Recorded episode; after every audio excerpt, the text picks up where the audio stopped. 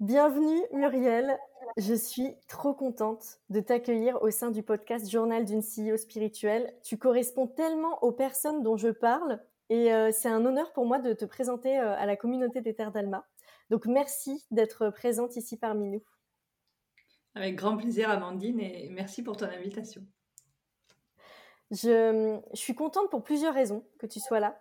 Et je vais le raconter un peu parce que l'histoire, elle est belle. Et je trouve que quand on, euh, quand on, explore comme ça la vie, quand on sort des sentiers battus tels que tu l'as fait, euh, quand on explore la voie spirituelle, la voie du business, etc., il y a beaucoup de magie généralement dans nos vies. Et dans notre rencontre, en fait, il y a beaucoup de magie aussi. Euh, on, on a commencé à échanger ensemble en 2020 parce que tu avais rejoint le premier programme des Terres d'Alma qui s'appelle Féminin au naturel. Et je disais que juste avant de démarrer l'interview, je suis repartie voir dans les mails les échanges qu'on avait eus. Et on va en parler parce que tu as une. Euh, enfin, pour moi, c'est pour ça que je parle souvent de toi. Pour moi, tu es incroyable. C'est que tu vis aujourd'hui avec, euh, je ne sais pas comment on l'appelle, mais rétinite pigmentaire. Donc, c'est un handicap qui fait que tu vois moins bien que d'autres personnes. Et en fait, ça ne t'a pas empêché de t'expandre dans ta vie et de réaliser tout ce que tu voulais. Et euh, en relisant les mails, je me souviens que je t'avais envoyé un message en disant est-ce que la plateforme elle est adaptée à toi? Est-ce que tu vois bien tous les fichiers PDF Est-ce que c'est ok? Tu m'avais dit ah oui oui, je suis équipée, j'ai tout.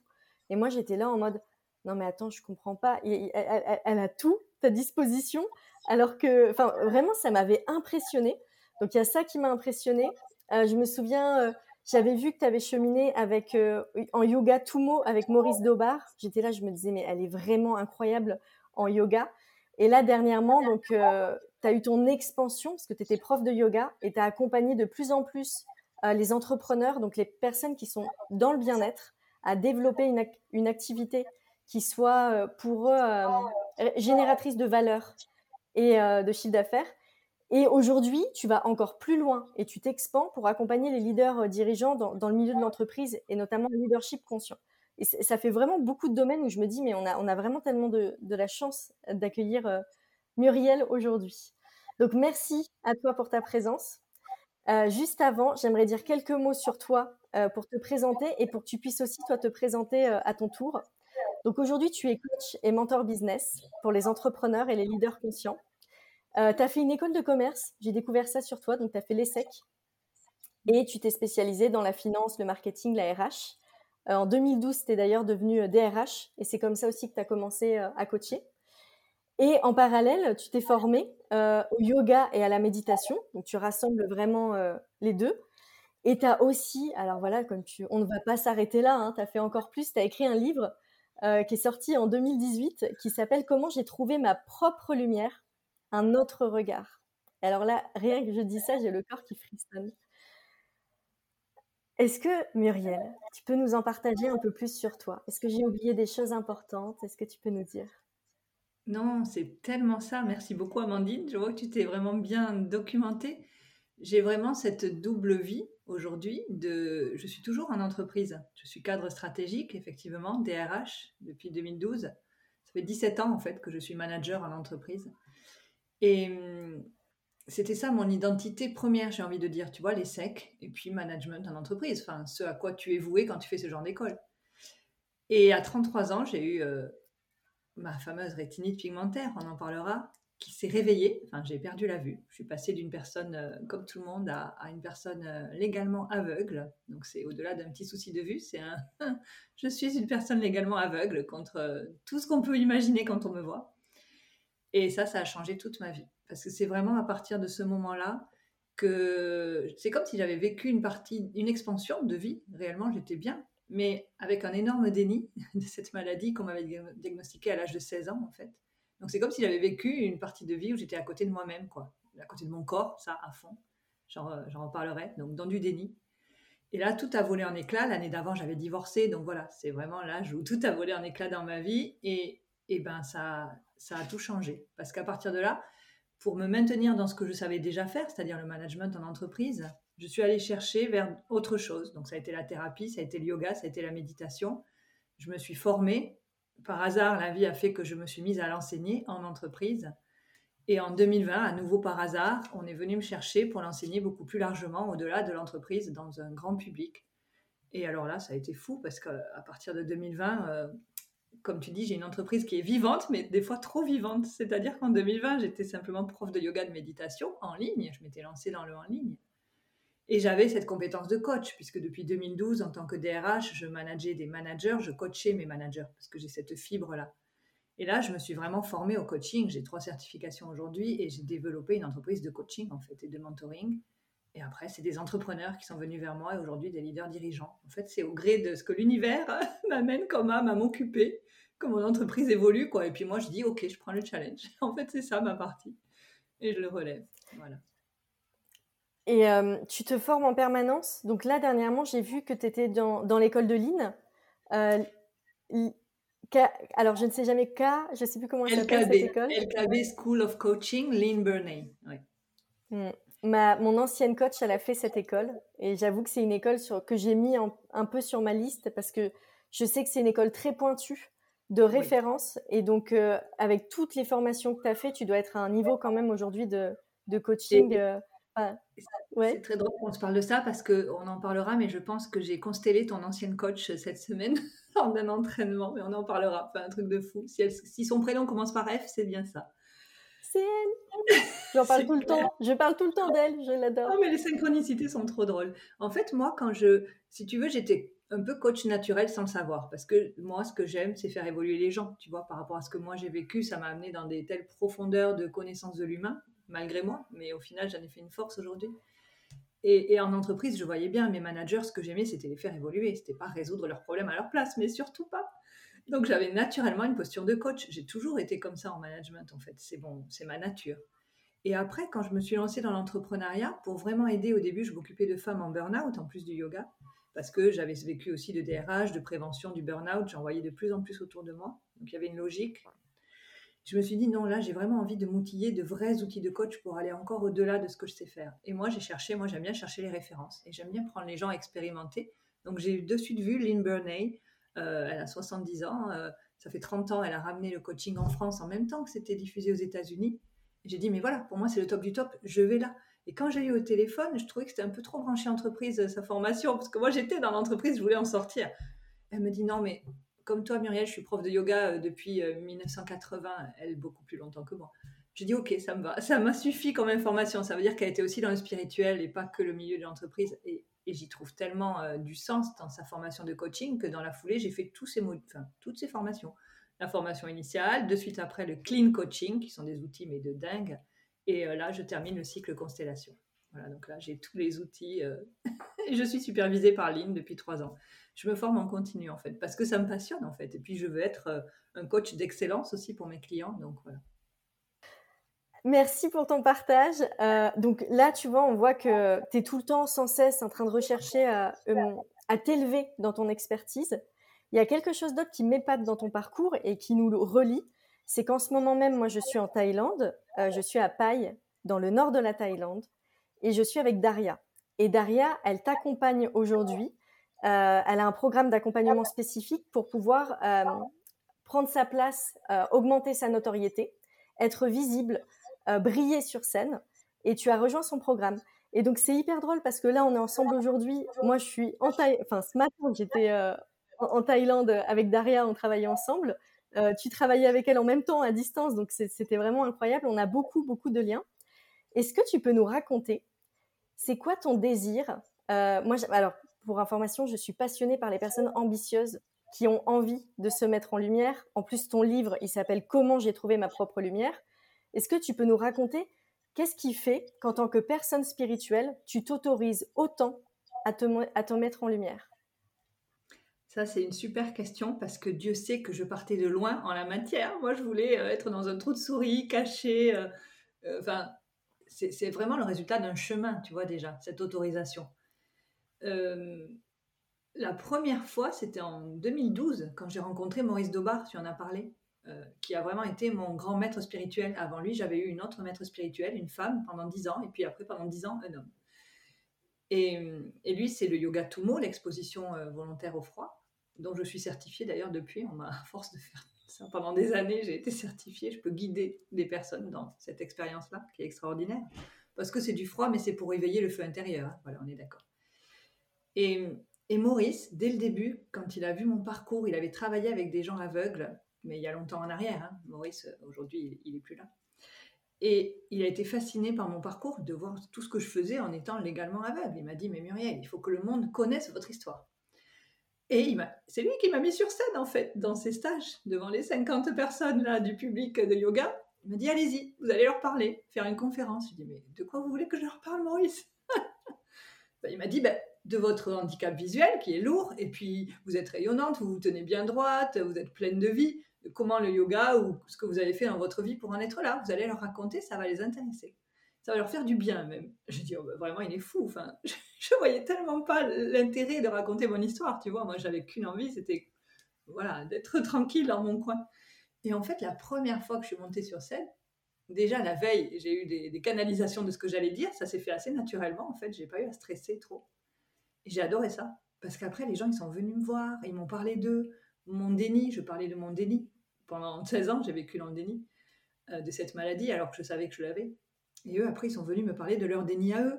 Un divorce, un burn-out, le corps qui va pas bien. Et j'ai trouvé ça fascinant que les gens viennent me parler d'eux à travers moi, mon histoire. Je me suis dit, waouh, mais on a une force en fait d'inspirer les autres et après eux, ils viennent en retour connecter avec nous. Et ça, j'ai trouvé ça magique. Et après, chaque année, bah, Maurice, il m'a remis sur la scène.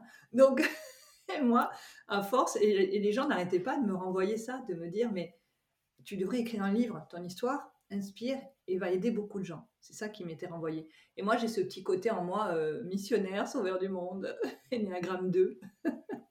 Et donc, je me suis dit, bon, ben, si c'est pour aider les gens, alors je vais le faire. Tu vois, c'est pas pour moi. C'est que la mission que tu es là pour accomplir, elle prend le dessus sur toi, euh, petit humain, et ton petit ego. Et c'est vraiment ça, moi, qui m'a poussé à me montrer, à m'exposer, à raconter des histoires, d'abord dans les conférences, à écrire mon livre, pour partager au plus grand nombre. Et puis après, euh, voilà, j'ai effectivement été demandée pour d'autres types de conférences. C'est aussi le travail que je fais avec Daria actuellement pour euh, me rendre beaucoup plus visible. Mais ça aussi, ça m'a été demandé j'ai fait un rêve en début d'année, euh, pour tout te dire, toujours des trucs un peu fous quand même. Et j'ai rêvé que Steve Jobs, dans le rêve, que je ne savais même pas qui il était d'ailleurs, hein. il y avait une salle pleine de gens qui étaient autour de lui, qui l'admiraient. Et moi, j'étais là-bas aux États-Unis dans ce rêve très très puissant comme rêve. Et je savais absolument pas qui était ce monsieur, j'avais ma canne blanche, j'étais un peu perdue. Et c'est lui qui vient vers moi et puis euh, qui me demande de lui raconter mon histoire. Il me dit pourquoi vous avez une canne blanche? Et je lui parle de moi. Et je lui dis mais vous êtes qui? Il me dit, je suis Steve Jobs. Et moi, dans ma tête, c'est, ah oui, le PDG de Free. Pas du tout, on est bien d'accord. Mais dans le rêve, c'était comme ça. Et à la fin, où Steve Jobs me demande de lui parler de lui, il me dit, bah, écoutez, je veux que vous soyez mon coach. Et le rêve se termine là. Et puis, je repars. C'était en janvier, ça, de cette année. Et depuis, ben voilà, depuis, je mène des actions pour monter en visibilité pour le coaching de leaders dirigeants. J'ai eu quelques hommes déjà qui sont venus vers moi à ce titre-là mais c'est tout basé sur ce rêve-là canalisé. Et après, j'ai eu la canalisation du nom de mon offre pour les leaders dirigeants. Tant qu'à faire, l'univers ne me laisse pas tranquille au cas où euh, il veut s'assurer que je travaille dessus.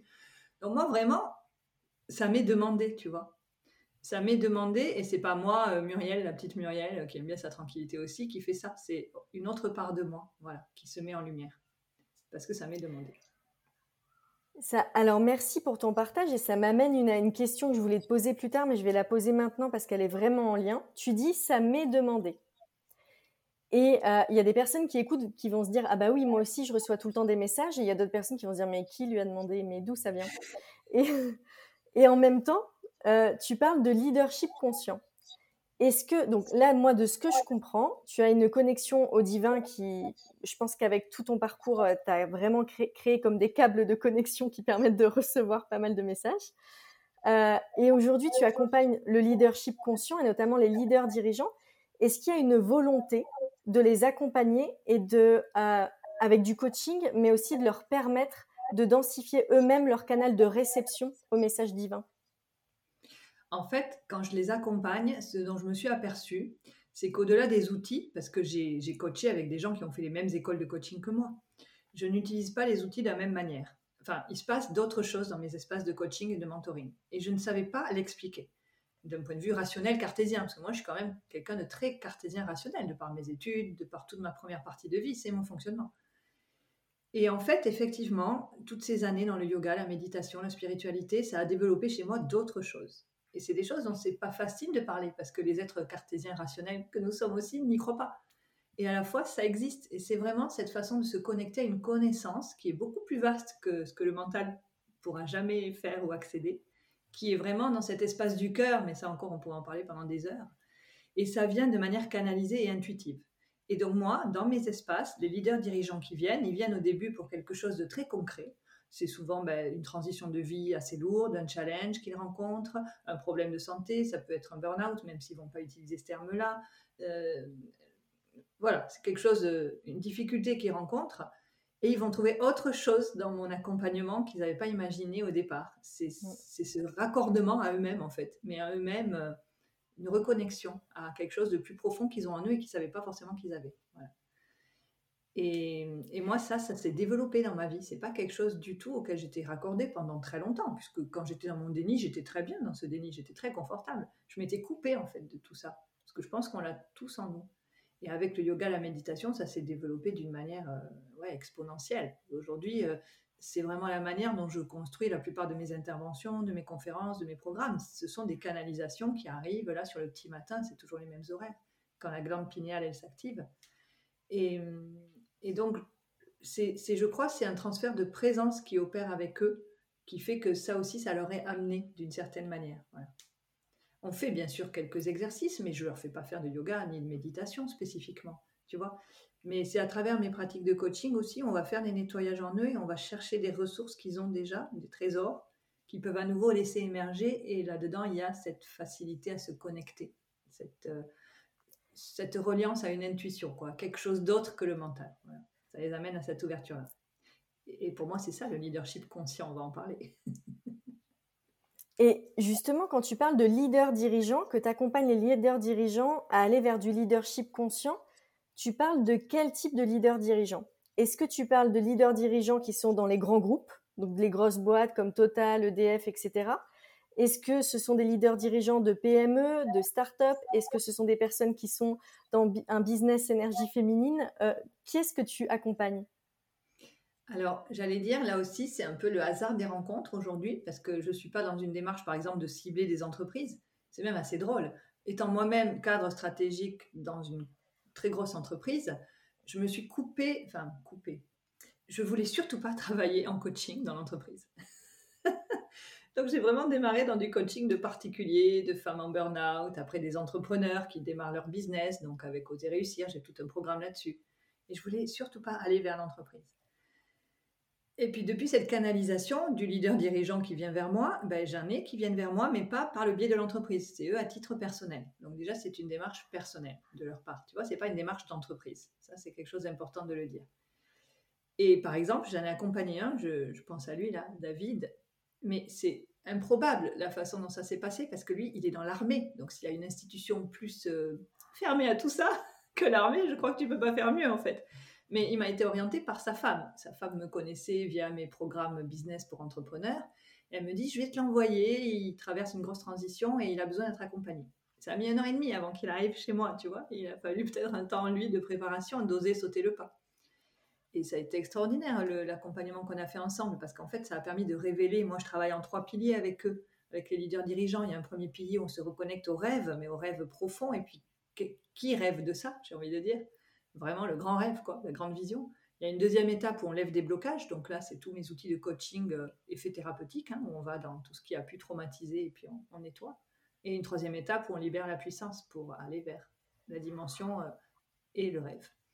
Et avec lui, il y avait vraiment des rêves enfouis en lui, mais qui étaient très recouverts de nombreuses peurs. Il y avait le rêve de reconnaissance. Il voulait partir de son institution de l'armée après 35 ans, mais il savait pas. Enfin, il voulait pas partir par la petite porte, en gros, parce qu'il avait tout sacrifié, hein, cette institution. Il gère 12 000 personnes, tu vois, c'est pas, c'est des hauts gradés en fait. Waouh il avait le rêve de refaire sa vie de couple parce qu'il était veuf, il avait eu un veuvage et ça lui avait laissé vraiment des marques. Et il avait le rêve de rester actif une fois à la retraite en étant euh, thérapeute en cabinet parce qu'il s'était formé à la thérapie. Et on a travaillé tout ça dans l'accompagnement et ça a été fou à quel point quelqu'un qui peut être autant conditionné par une institution aussi forte que l'armée, on a reconnecté à qui il était profondément avant tout ça. Et il avait déjà en lui ces graines de leader conscient. Et c'est juste qu'on a permis qu'elle réémerge parce qu'il était dans un moment de vie où elle n'était plus visible, parce qu'il était bah, presque en épuisement total en fait. Parce que quand tu gères 12 000 personnes dans une institution comme l'armée à l'heure actuelle, ben, c'est pas facile. C'est vraiment, tu as un poids des hautes responsabilités. Et donc, euh, voilà. Et donc là, il est ben, dans un mois, il est à la retraite euh, par la grande porte parce qu'entre-temps, il a été promu au grade suivant. Enfin, ça a été fou, quoi, ce qui s'est passé. En le réalignant, ah avec, sa vraie, avec sa vraie identité, en fait, de qu'est-ce qu'il était là pour faire, tu vois. C'est impressionnant parce que du coup, euh, moi, je pensais que tu accompagnais, par rapport à ton parcours hein, de cadre, je pensais que tu accompagnais en entreprise. Et il y a un mois, j'ai assisté à, une amie Camille Rimbaud qui a organisé un, sommet sur l'inspiration professionnelle. Et il y avait le film de Valérie Seguin qui a été projeté. D'ailleurs, Valérie Seguin était là, euh, qui s'appelle L'intelligence spirituelle au travail. Et en fait, elle a fait un documentaire pour sensibiliser les grands dirigeants sur l'importance de ramener de la spiritualité au travail. Et en fait, ce documentaire, il est très demandé, mais ils ont du mal à le diffuser dans les grosses entreprises. Pourquoi? Parce que le mot spirituel, euh, un peu comme le mot conscience, je pense, mais en tout cas, le mot spirituel, il est bloqué. Donc là, en fait, elle est en train de faire un reprendre ce documentaire, le faire d'une manière plus courte et l'appeler les différentes formes de, l'intelligence au travail. Donc elle retire le mot spirituel, mais c'est le même documentaire. Parce qu'il y, a un truc où c'est bloqué. Et euh, on peut pas tout de suite, tu vois, le, niveau de conscience, je pense que tu amènes, ne peut pas tout de suite être euh, implémenté. Par contre, de ce que je comprends, du coup, tu accompagnes des personnes qui ont des hauts postes mais du coup, tu les accompagnes en individuel et c'est une démarche qui est totalement différente. Je trouve ça génial parce que du coup, tu es libre et la personne, elle a fait le choix à 100% d'être avec toi, ce qui est indispensable dans une démarche de coaching. Oui, et en fait, tu as tout compris, c'est le mot libre. C'est pour ça que dans mon rêve, Steve Jobs, il était PDG de Free. Parce que bon, après, j'ai réfléchi à ce rêve. Hein. Voilà, Free. Et j'ai dit, ok, d'accord, ce qu'on me demande, c'est de les libérer. J'ai dit, mais de les libérer de quoi? Et quelque part, c'est de les libérer d'une identité qu'on prend quand on est dans le milieu professionnel. Et Dieu sait que moi, je le vois. Euh, parce que j'ai aussi un haut poste. Malgré nous. Parce que c'est le milieu aussi qui nous façonne et qui nous demande ça. Et moi, quelque part, ce qui fait de moi un être libre là-dessus, ça a été le handicap. Je reviens à mon handicap visuel. À partir du moment où j'ai perdu la vue, pour garder les hautes responsabilités que j'avais, j'étais directeur financier quand ça m'est arrivé. Donc, c'était le genre le pire poste pour que ça t'arrive de perdre la vue. Quoi.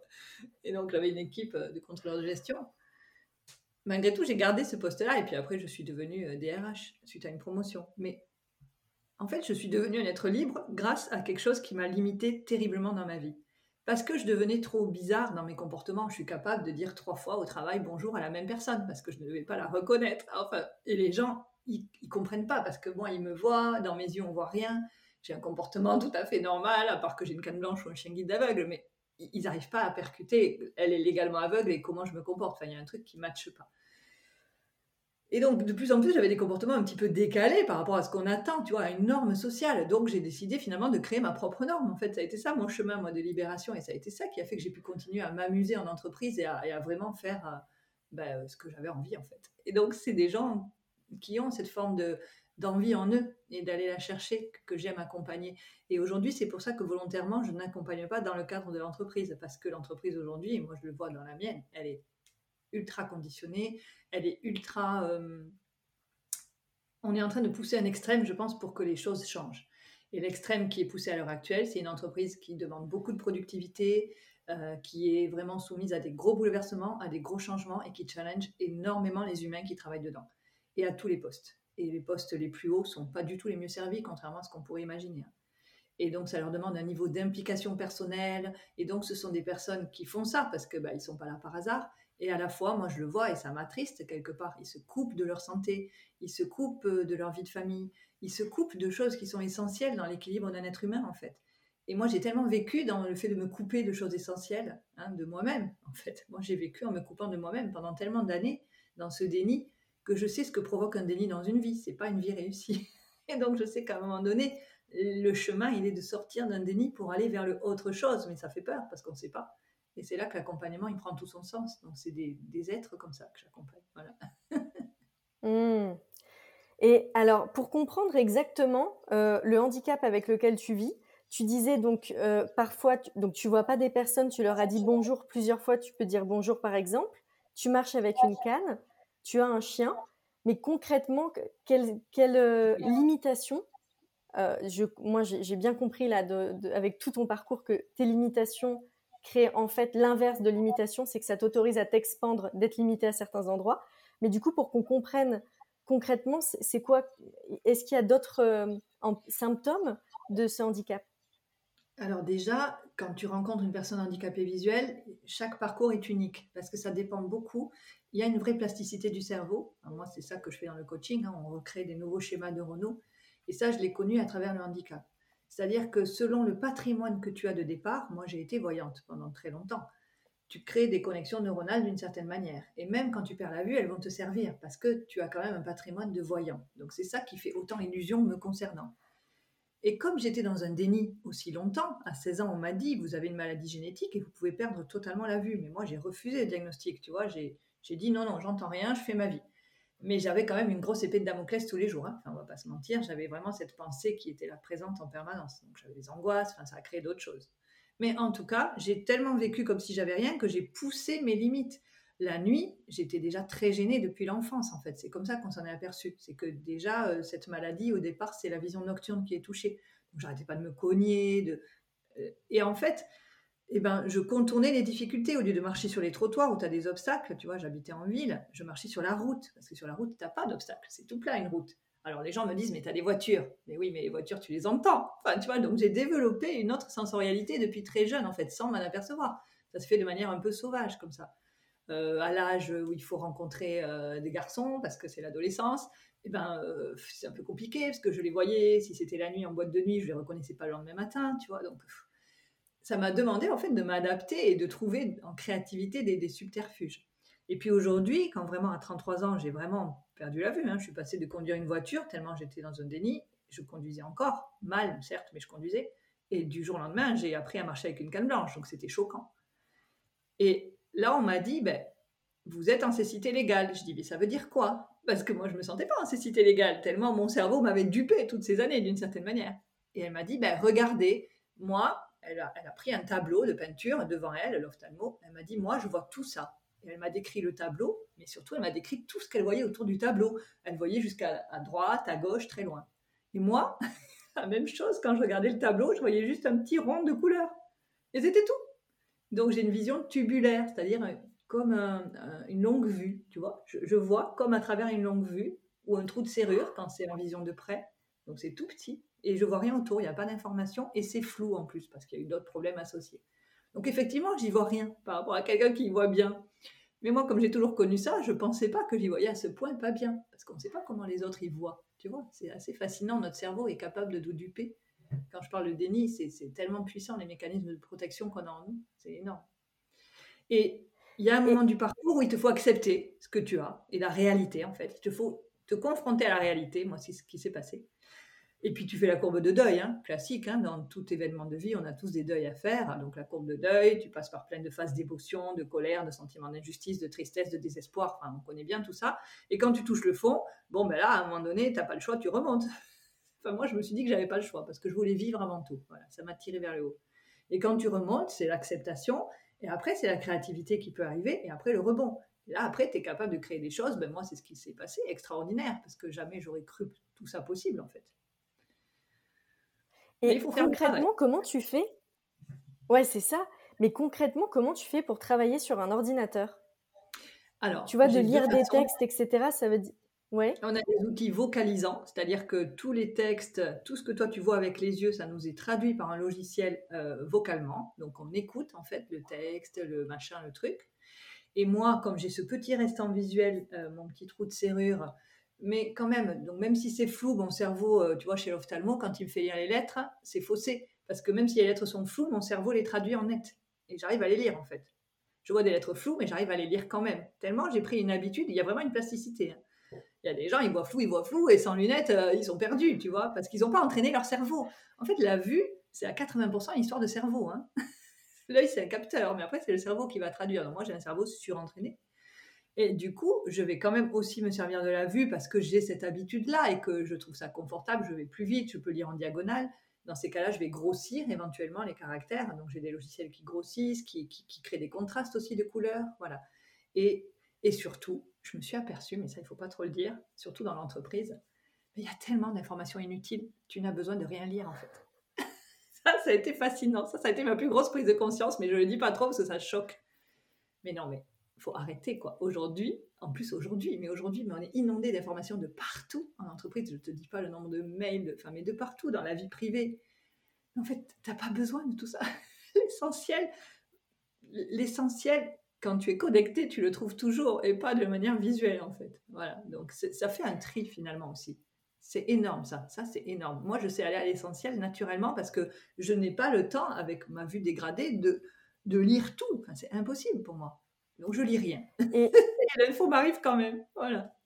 Et je pense que pour euh, expliciter ce que tu dis euh, aux personnes qui écoutent, euh, moi, moi j'ai vécu une expérience, enfin plusieurs expériences, mais je me souviens, la, première fois, j'étais dans un ashram, l'ashram d'Ama. J'ai passé quatre mois et demi en Inde dans son ashram. Donc, je passais mon temps à méditer. Et j'ai vraiment fait deux mois de cure panchakarma où je parlais à personne, limite, enfin, j'étais beaucoup en silence. Et en fait, le fait d'être tout le temps en train de méditer dans le noir, en silence, il y a des informations qui arrivent, beaucoup plus, mais de l'extérieur. Et c'est exactement ça que tu racontes, je pense. C'est que de moins voir, du coup, tu as dû euh, développer des capteurs sensoriels autres, des capteurs sensoriels dans l'invisible, dans le champ éthérique, qui te permettent de recevoir des informations qui te sont directement envoyées plutôt que, je donne un exemple concret, plutôt que sur un sujet, euh, lire 10 livres pour comprendre le sujet, et eh ben en fait, si tu te fermes les yeux, tu te connectes, il est possible que dans les champs de l'invisible, tu reçoives directement les informations dont tu as besoin. Est-ce que, c'est, est-ce que ça te parle, ce que je partage là comme expérience? Oui, ça me parle et c'est, drôle que tu en parles parce que ça, c'est vraiment une facette de moi dont je ne parle jamais parce qu'elle est difficile à comprendre d'un point de vue mental. Hein. Pareil, côté cartésien, puis peut-être moi-même...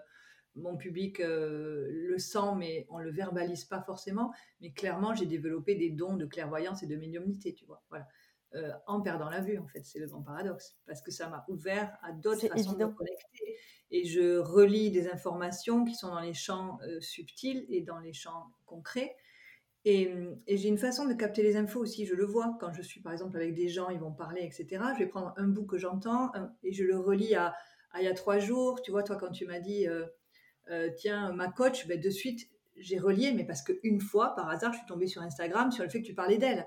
J'ai une mémoire aussi qui, est colossale. Donc, tu vois, mon cerveau a une façon de fonctionner. Ben, il surfonctionne d'une certaine manière. Il est bien, quoi. J'ai un bon cerveau, en fait. Voilà, merci mon cerveau. Ça me sauve. Non, mais c'est clair. Mais c'est aussi que je l'ai entraîné, sans le savoir, en, étant dans le déni, en cherchant des compensations très loin pour vivre comme tout le monde. Et puis après, je l'ai entraîné de façon plus consciente aussi quand j'ai perdu la vue. Je suis allée quatre mois dans un endroit pour les adultes qui perdent la vue. Et là, toute la journée, tu fais euh, de l'ergothérapie, de l'informatique adaptée, des cours de locomotion pour apprendre à, savoir te repérer dans l'espace d'une autre manière que visuellement. Hein. Il faut apprendre, euh, savoir si la pièce elle est carrée, ronde, tu vois. Enfin, tu passes par les formes géométriques, tu apprends des nouvelles façons de faire. On me faisait toucher des cubes en bois pour après savoir si mon verre d'eau était plein ou vide. Enfin, tu vois, tu développes une sensorialité un peu tous azimuts en passant par le corps, en fait. Et donc, moi, quand tu parlais tout à l'heure d'intelligence spirituelle, moi, je parle aujourd'hui, parce que ça, c'est entendable pour mes leaders dirigeants, d'intelligence somatique et d'intelligence émotionnelle. Et moi, c'est ça que je fais avec eux, c'est que je les ramène dans cette forme d'intelligence-là dont ils se sont peut-être un peu coupés, parce qu'on est beaucoup dans le mental quand on travaille dans ce genre de job. Mais au fond de tout ça, on est bien d'accord que ce qui relie tout, c'est l'intelligence spirituelle, même si je ne le nomme pas, c'est incarné. Donc quand ils viennent vers moi, il n'y a jamais de hasard non plus, c'est les bonnes personnes qui viennent.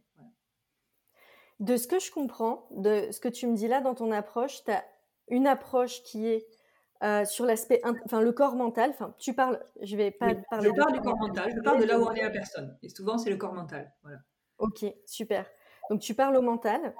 Euh, tu accompagnes les personnes euh, d'un point de vue aussi, je pense, physiologique. Tu vois, par exemple, il y a tellement de sujets dont j'aimerais te parler, mais là, je sais que tu parles de, de, au niveau de, comment dire, au niveau des yeux, ce que tu as mis en place, mais je sais aussi que tu as travaillé avec le yoga des yeux. Euh, moi, j'avais étudié la méthode de William Bates, notamment, qui permet de, euh, de, par exemple, si on a la myopie en fonction de mouvements oculaires, euh, de pouvoir retrouver sa vue, etc. Donc, je sais qu'au niveau du corps, en plus, tu es prof de yoga, donc tu as une compétence sur le corps.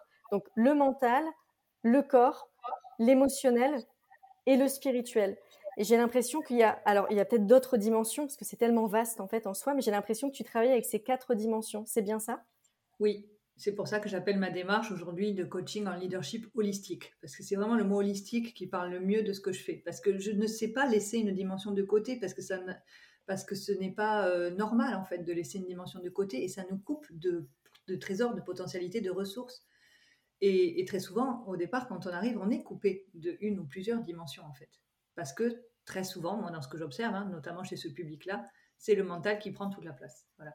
Et dans le yoga, on dit, hein, le mental est un serviteur magnifique. Il est très bien le mental. Il faut surtout pas le jeter ou s'en couper. Euh, souvent on l'accuse, mais non, pas du tout. C'est génial d'avoir un mental surpuissant. C'est comme un ordinateur surpuissant. Mais il doit juste être au service du cœur, en fait. et le corps doit trouver sa place dans tout ça parce que c'est lui le réceptacle qui accueille tout ça. Donc quelque part, c'est remettre de l'ordre en fait un petit peu, tu vois, et puis remettre de la conscience aussi dans des endroits de nous-mêmes qu'on avait oubliés ou qu'on n'a pas exploré dans sa vie par, euh, par ignorance ou par méconnaissance.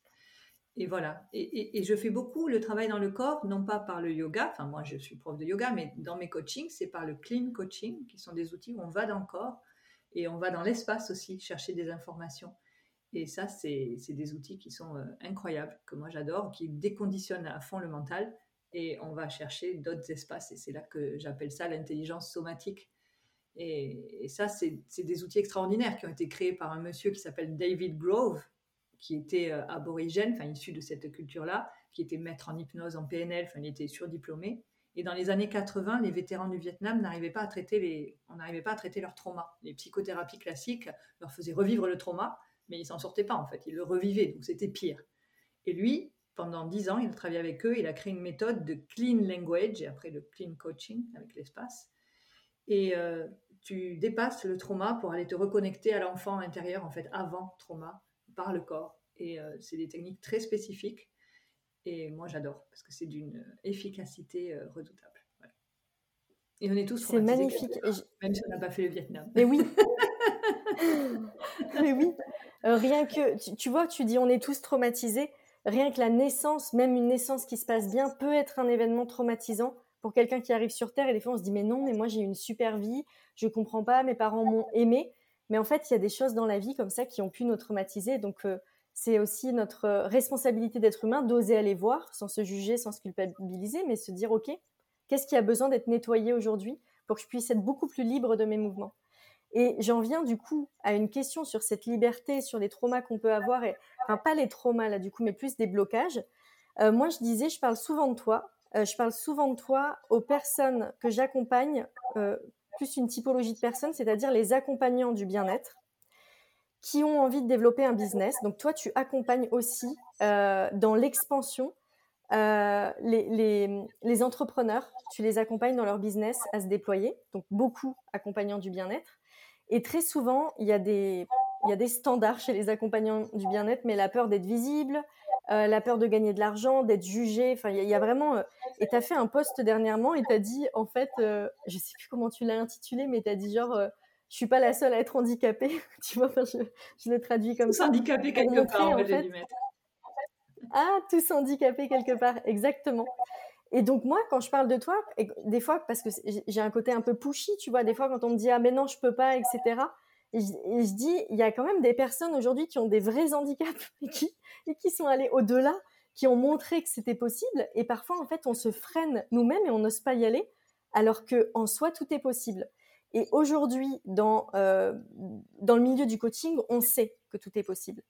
Mais sur la sphère Internet, et notamment dans la sphère Internet et autour de l'énergie féminine, il y a beaucoup de gens qui critiquent le fait qu'on dise que tout est possible qu'il faut arrêter de dire aux gens que tout est possible parce qu'après ils culpabilisent quand ils n'y arrivent pas, qu'on ne reconnaît pas la pensée des victimes, qu'on ne prend pas en compte les inégalités sociales. Tu vois, il y a tout ça. Et moi, ce sujet-là, il m'énerve parce que, en fait, j'ai l'impression qu'on maintient les gens vers le bas. Et moi, j'ai tellement envie de dire, mais vous vous rendez pas compte que oui, on, a, tous et toutes, et je pense que vraiment tous les êtres humains peuvent avoir des traumas et des difficultés, mais on peut les dépasser. Et pour moi, tu es un exemple par rapport à ça. Comment aujourd'hui, toi, tu accompagnes les personnes qui euh, ont des difficultés, qui vont les transformer en, handicap majeur et qui vont pas oser y aller, à justement se dire, OK, tu, vas y aller, tu vas te dépasser, tu vas le faire, moi je l'ai fait, tu peux le faire. Ben, ça, tu vois, on a le même type de public dans les accompagnements business, effectivement, pour les entrepreneurs du bien-être. Euh, évidemment qu'ils arrivent dans cet état-là et je le respecte parce que je comprends. Moi aussi, je venais de ça. Donc, si tu veux, les limitations d'un temps, je les comprends. Et moi, en fait, ce que je fais avec eux, tout mon travail, c'est de les inviter à des passages à l'action. Voilà. Parce que moi, pourquoi j'ai réussi à développer une vie hors norme? Parce que c'est le cas aujourd'hui. J'ai une vie qui n'est pas normale, entre guillemets, par rapport au handicap et la lourdeur du handicap que j'ai, c'est évident. Mais pourquoi j'en suis à ce résultat-là? Mais je pense qu'en fait, depuis tout le temps, et ça c'est un trait de personnalité, je me suis dit, l'envie de vivre a toujours été plus grande que tout le reste. Ça c'est déjà un premier critère. Et donc, tout le temps, je me suis dit, bon, allez, de toute façon, qu'est-ce que tu risques? Qu'est-ce que tu as à perdre? Tu sais, des, petits jeux avec moi-même, quoi, de me dire, bon, allez, allez. Parce que quand je marchais, un exemple, je marchais sur la route, mais tous les gens à qui je raconte cette histoire me disent, mais c'est dangereux de marcher sur la route. Et ils se disent, en plus, elle est aveugle, elle va se faire écraser. Non, mais je dis, dans ces cas-là, tu fais pas grand-chose dans ta vie si tu commences à raisonner comme ça. Je dis, mais vous avez une pensée qui est tordue. Je dis, mais ne commencez pas à penser au danger. Dites-vous, bah, si elle marche sur la route, elle développe des capacités pour savoir marcher sur la route. Donc le problème, c'est ça. C'est qu'on nous maintient, et la société, elle est tellement à l'image de ça aujourd'hui. Elle nous maintient dans une peur, elle nous l'alimente allègrement. Et donc, on empêche les gens de faire quoi que ce soit. Mais le danger fait partie de la vie, mais le sain danger. Je veux dire, après, on ne va pas rechercher non plus le danger de façon euh, complètement délirante. Je ne dis pas ça. Mais faisons des pas, voilà, marchons, avançons, osons vivre, hein, vraiment, et on va s'apercevoir qu'on ne va pas en mourir, au contraire. Donc moi, les gens qui viennent chez moi, c'est ça, c'est le passage à l'action. Et, quand ils sont tout tremblotants, tout ça, machin, je leur dis, ben, c'est parfait. Prends cette peur, transforme-la en, excitation d'y aller, de te dire, waouh, je vais faire un truc différent de d'habitude. Vas-y, fais-le, vas-y, fais-le, je suis là, je te tiens la main, tu vois, c'est le, le, mérite de l'accompagnement aussi, tu es dans un cadre sécurisé. Vas-y, je t'applaudis aussi, je t'encourage, un peu comme un parent auprès d'un enfant. Et puis, regarde à la fin quand tu l'as fait. Oh, incroyable, tu as des gens qui t'ont dit que c'était bien, que tu osé. Oh. Et ça, ça crée la dopamine pour continuer, pour le pas suivant. Donc, en fait, c'est. tu vois, c'est vraiment. Euh, voilà, être dans un espace de bienveillance et de douceur pour leur permettre de faire des sorties de zone de confort, parce que c'est bien de ça dont il s'agit. Et après qu'eux-mêmes, ils s'aperçoivent que quand ils le font, non seulement ils n'en meurent pas, j'en ai une qui m'a renvoyé ça l'autre jour, elle a une peur panique d'être visible. Elle me dit, bon, ben en fait, voilà, j'ai fait mes postes, je me suis engagée auprès de vous, donc je l'ai fait. Elle me dit, bah, au final, euh, je suis toujours là. Je dis, ben voilà. on rééduque le système nerveux d'une certaine manière qui nous sert le truc de la peur et de la survie en permanence. Mais ça, c'est dans ce cerveau reptilien qui nous berne aussi. Donc, c'est aussi apprendre à comment on fonctionne, voir nos fonctionnements qui nous permet de les dépasser. C'est se connaître, vraiment. C'est une connaissance de soi. Et puis y aller. J'adore ce que Ouais, et y aller. Et j'adore ce que tu partages parce que, euh, tu vois, quand tu disais la visibilité, c'est vrai que des fois, quand on se rend visible, et moi je le vois à certains paliers même des terres d'Alma, euh, ou même des fois j'ai pu recevoir des critiques où j'ai vraiment cru que j'allais mourir. Et c'est pas, euh, c'est vraiment, j'ai eu cette sensation de mourir. Donc je, je, je vois que quand on se rend visible, il y a des enjeux qui sont au-delà du rationnel. Et là, tu viens de parler, tu as dit par l'action. Et souvent, quand on est dans le milieu des accompagnants du bien-être, eh ben, on va tout le temps chercher à aller vers de la thérapie, à comprendre quel est le trauma, à libérer le trauma, qui est génial, hein, je ne le remets pas en question. Mais parfois, en fait, on passe notre temps à aller libérer un trauma, puis un autre. Et puis, en fait, ça nous maintient dans un truc où on n'avance plus parce qu'on passe notre temps à guérir, mais on n'a pas, on ne s'est pas incarné dans la matière. On n'a pas concrétisé nos projets. Et là, tu parles de d'y aller aussi par l'action et qu'on peut très bien y aller pas à pas et guérir par l'action parce que le corps, il se dit, oh, je suis pas mort bon, bah, je vais laisser un peu ce trauma de côté peut-être.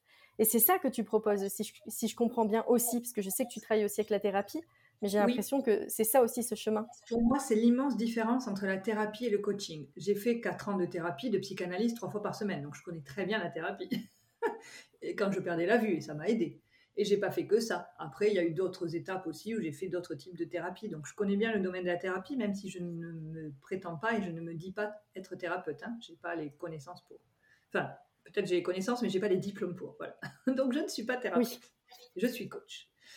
Mais par contre, la thérapie, euh, c'est à un moment donné, juste tu te poses la question à quel moment on en sort? C'est-à-dire à quel moment l'enfant qui est là et qui est blessé, tout ça, on a tous ça en nous. Ok, qui se fait écouter, qui tourne aussi en rond d'une certaine manière. Ok, ça lui fait du bien, il y a besoin de cet espace. Mais à quel moment on en sort pour aller vers autre chose, vers l'adulte qui prend sa vie en main et qui reprend son pouvoir personnel et son leadership, on y revient. Alors que le coaching, ce que j'adore, moi j'avoue que c'est pragmatique. C'est-à-dire tu pars du présent, tu vas vers le futur, c'est ça la destination du coaching, c'est où je veux aller, c'est quoi mon désir. Donc c'est pour ça que les gens, par exemple déprimés, on ne fait pas de coaching avec des gens déprimés. Eux, ils relèvent de la thérapie, c'est normal. Par contre, toute autre personne, le coaching, c'est parfait. Tu pars du présent, tu regardes le futur, vers où je veux aller, Et pour y aller, ça va avoir des effets thérapeutiques. Les bons coachs, pas les coachs de surface, hein, parce que là aussi, on pourrait beaucoup dire là-dessus. Mais les vrais coachs, ils savent aller dans le corps et on va justement ben, rebalayer des traumas qui sont là et aller nettoyer des espaces pour pouvoir libérer, apaiser, soulager le système pour qu'il puisse faire les pas suivants pour aller vers son désir et jusqu'à atteindre le désir. Et c'est ça que je trouve merveilleux, c'est qu'il y, a tout en fait dans la démarche de coaching et c'est pour ça que moi aujourd'hui je suis aussi fan. Moi aujourd'hui ça me vient plus à l'idée d'aller voir des thérapeutes, sauf si j'ai un truc hyper précis, mais j'utilise des, des, coachs en fait pour mon, mon, cheminement et mon avancée et je trouve ça fascinant, je trouve ça merveilleux. Et, et, le principe du coaching, j'ai eu une cliente une fois, Muriel, tu vas me faire faire des actions là parce que fin fond de la campagne québécoise, elle arrive vers moi. À l'époque, c'était euh, dans mes coachings pour les femmes qui ont tendance à s'épuiser. Et voilà. Elle me dit Oh, j'ai une très mauvaise image du coaching. J'ai l'impression qu'on va me pousser à passer à l'action en permanence. et moi, j'ai pas envie. J'ai pas pu m'empêcher, j'ai explosé de rire. J'ai dit Mais je sais pas où t'as as acquis cette image du coaching. J'ai dit Mais moi, je vois pas du tout le coaching comme ça. Pourquoi est-ce qu'on passe à l'action en fait? Mais parce qu'on a travaillé justement à travers le corps et les émotions pour libérer des choses qui font que naturellement, il y a un autre alignement qui se crée. Et depuis ce nouvel alignement, les passages à l'action, ils sont fluides. Et c'est des nouvelles actions, effectivement, puisqu'on a créé un nouvel alignement. Mais on va pas te pousser à passer à l'action. C'est parce qu'on a créé des brèches en toi que, ah, ton système se dit, ok, ça finalement, je peux le faire, en fait, je vais pas en mourir. Et donc, tu vas naturellement passer à l'action. Et le fait de répéter ça, on crée en fait vraiment avec le coaching, enfin ce type de coaching moi que je pratique, des nouvelles connexions neuronales. Et c'est ça qui est fascinant. Donc, il faut pas que les gens aient peur de ça. Au contraire, ça ne peut amener que du bien pour leur vie. J'ai envie de dire, à partir du moment où tu as un désir, il bah, faut, se faire accompagner, il faut se faire coacher. Pour moi, c'est aussi naturel que d'avoir, j'en sais rien, moi, un naturopathe quand tu as des problèmes de vitalité, tu vois. Enfin, pour moi, c'est le monde moderne. Ça fait partie du chemin. Et merci de donner cette précision sur le coaching parce que euh, vu que le mot coach, il est beaucoup, beaucoup utilisé et vulgarisé, en fait, il y a plein de dénominations possibles derrière le mot coach. Il y a plein de significations. Il y a des coachs, par exemple, qui vont nous dire exactement ce qu'on a à faire. Par exemple, dans le sport, ça peut beaucoup être le cas. Les coachs sportifs, ils vont nous dire ce qu'on a à faire et puis, en quelque sorte, je vais caricaturer, mais on obéit et on fait. Dans le coaching et notamment du leadership conscient tel que tu l'évoques, euh, il s'agit de reprendre sa posture, son pouvoir personnel à l'intérieur de soi de vraiment d'être le leader de sa vie à soi. Donc, c'est certainement pas quelqu'un d'autre qui va nous dire quoi faire. Le coach, il est surtout là pour créer un espace pour qu'on puisse trouver nous-mêmes ce qu'on a envie de faire et rallumer encore plus cette flamme intérieure. Donc, merci de donner cette précision. Euh, pour conclure, Muriel, j'ai une question à te poser. Est-ce que tu pourrais euh, nous citer des personnes aujourd'hui qui t'inspirent autour du leadership conscient que ce soit des personnes qui sachent qu'elles sont dans le leadership conscient ou qui ne le savent pas, parce que parfois on ne le sait pas. C'est marrant parce que tu vois, c'est une question, celle-ci, c'est certainement la plus difficile pour moi. Moi, les personnes qui m'inspirent aujourd'hui, ça va sembler très daté, mais tu vois, c'est euh, Mananda Mai, euh, Sri Aurobindo, enfin, c'est vraiment des gens, c'est un autre niveau, quoi, tu vois. Je crois pas qu'eux-mêmes se seraient appelés leadership conscient ou leader conscient parce qu'ils étaient dans autre chose. Mais c'est vraiment des gens qui ont pu amener à l'humanité le fameux autre chose, tu vois, parce qu'ils avaient une telle euh, connexion finalement euh, multidimensionnelle et une telle humilité. Ils incarnaient vraiment pour moi ces deux choses-là. Et donc, euh, bien sûr qu'être spirituel ne veut pas dire se couper de la matière et, et se couper de sa mission de vie qu'on a à atteindre sur Terre. Sinon, ces gens-là n'auraient jamais fait ce qu'ils auraient fait. Petit, petit crochet au passage. Donc c'est vraiment moi, mes inspirations, elles sont tirées de ces domaines-là, donc vraiment dans le monde spirituel. Et après aujourd'hui, euh, il y a plein de gens, je pense, qui peuvent m'inspirer. Ben, tu en fais partie, qui incarnent un leadership conscient. C'est des gens qui osent porter leur voix. C'est des gens qui n'ont pas peur, d'une certaine manière, tu vois, de dire ce qu'ils pensent, d'y aller. Euh, je pense à Anne-Claire Méret, que tu connais aussi bien, euh, j'ai eu l'occasion d'aller dans des espaces avec elle c'est des personnes qui finalement sont comme tout le monde, comme nous tous, et qui à un moment donné se disent oui, mais j'ai quelque chose à réaliser, et donc pour ça, je vais porter ma voix. Voilà. Et c'est pour ça que j'aime beaucoup le travail aussi que je fais en ce moment avec Daria. C'est qu'à un moment donné, c'est comme si finalement tu n'avais plus le choix de porter ta voix si réellement tu veux contribuer aussi à ce que le monde change. Parce que c'est ça, je crois, toutes et tous, notre désir profond quand on est dans ces milieux, hein, dans le bien-être, dans le leadership conscient, on a envie de contribuer à ce que l'humanité aille mieux, parce qu'objectivement, on est quand même dans un moment aujourd'hui un peu crucial où ben, il y a plusieurs forces en présence. Et donc, à un moment donné, euh, ça serait bien que la lumière soit présente aussi autant que l'ombre, parce qu'elle, elle sait bien l'être. Donc, euh, c'est un équilibrage des forces en présence. Et donc, si les gens qui ont ça en eux, ils n'osent pas, ben, ils desservent d'une certaine manière, tu vois, cette évolution euh, qu'on nous demande aussi en, tant qu'humanité. C'est en ça que pour moi, la mission prend le dessus sur toi en tant qu'individu. Et donc, oser porter sa voix, malgré, comme tu le dis, ce qui peut arriver aussi, parce qu'évidemment qu'il y a des gens qui vont critiquer, qui vont, ça va pas leur plaire, ça va les déranger. Mais c'est pas mal aussi de déranger. c'est qu'à un moment donné, je pense qu'il y en a besoin. Donc, euh, toi, dans ce que tu fais, tu es dans les personnes modernes, si je devais choisir euh, hors de mes connexions euh, avec des gens du passé, mais tu fais partie des leaders conscients, je pense qu'ils ne s'ignorent pas, puisque tu as même nommé ton entreprise comme ça. Et, et après, j'aurais tu vois, je pense à une Céline D'Acosta. Enfin, je pense beaucoup à des femmes, en fait, qui sont. Les, premiers noms qui me viennent sont des femmes qui sont en capacité d'incarner leur puissance personnelle et de la montrer. Et ça, mais Dieu sait que c'est dur pour une femme, parce que ben, la femme, c'est la femme. On vient aussi d'un monde où la femme avait sa place, le monde en avait une autre, l'homme en avait une autre, et l'homme était plutôt vers l'extérieur, dans cette visibilité naturelle. Et la femme, c'était pas son rôle. Et donc, ça demande un tel courage aux femmes d'oser ça. Parce que c'est beaucoup plus dur pour nous d'aller chercher ça.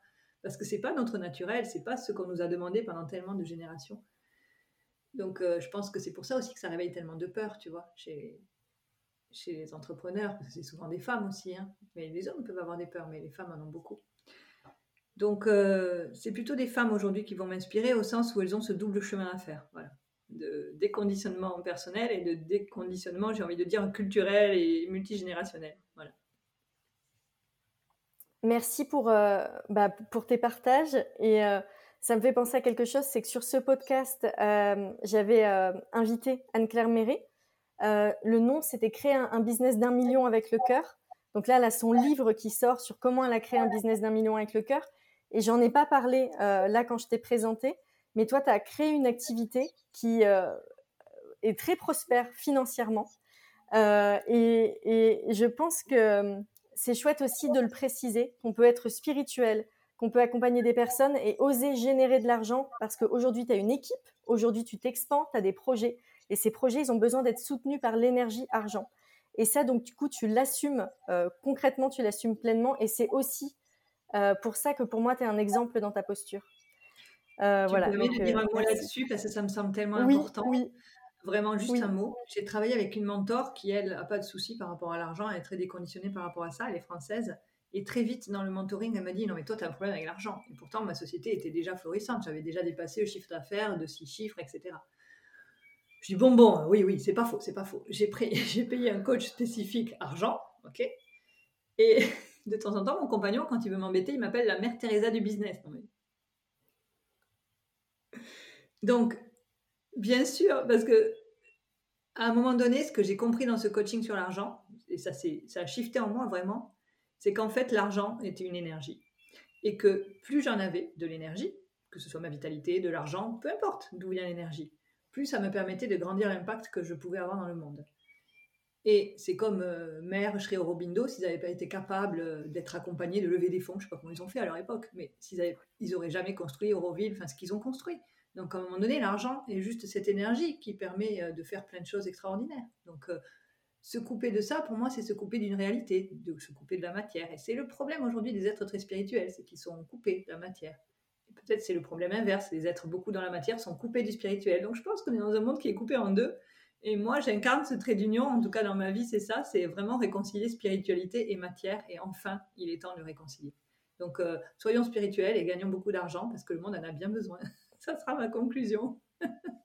C'est une magnifique conclusion. Euh, merci Muriel pour ce que tu portes.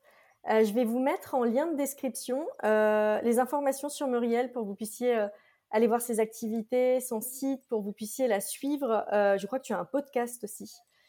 Et voilà, et puis son livre. Tu disais Muriel? Que je relance le podcast l'an prochain. J'ai commencé tout doucement et puis l'an prochain, je vais vraiment m'y remettre. Super, magnifique. Merci pour ta présence, merci pour tout ce que tu as livré auprès de la communauté des Terres d'Alma, sur comment tu nous inspires. Euh, moi, ça m'intéresse d'avoir les retours de toutes les personnes qui ont écouté le podcast, comment ça vous a nourri.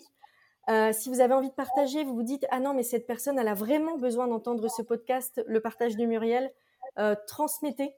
et je pense qu'il y a eu beaucoup de leçons dans ce podcast et qu'on a besoin d'être nourris les uns par les autres. Il y, a, des chemins, des personnes qui ont fait des chemins qui nous permettent de nous décloisonner des conditionnements intérieurs. Et donc, c'est l'occasion de, d'en faire cadeau à quelqu'un d'autre euh, dans votre entourage. Euh, merci à tous et à toutes pour votre écoute et merci Muriel. Euh, merci d'avoir été présente parmi nous et merci à Daria de, nous avoir remises en relation. Je t'embrasse. Merci à toi, Amandine.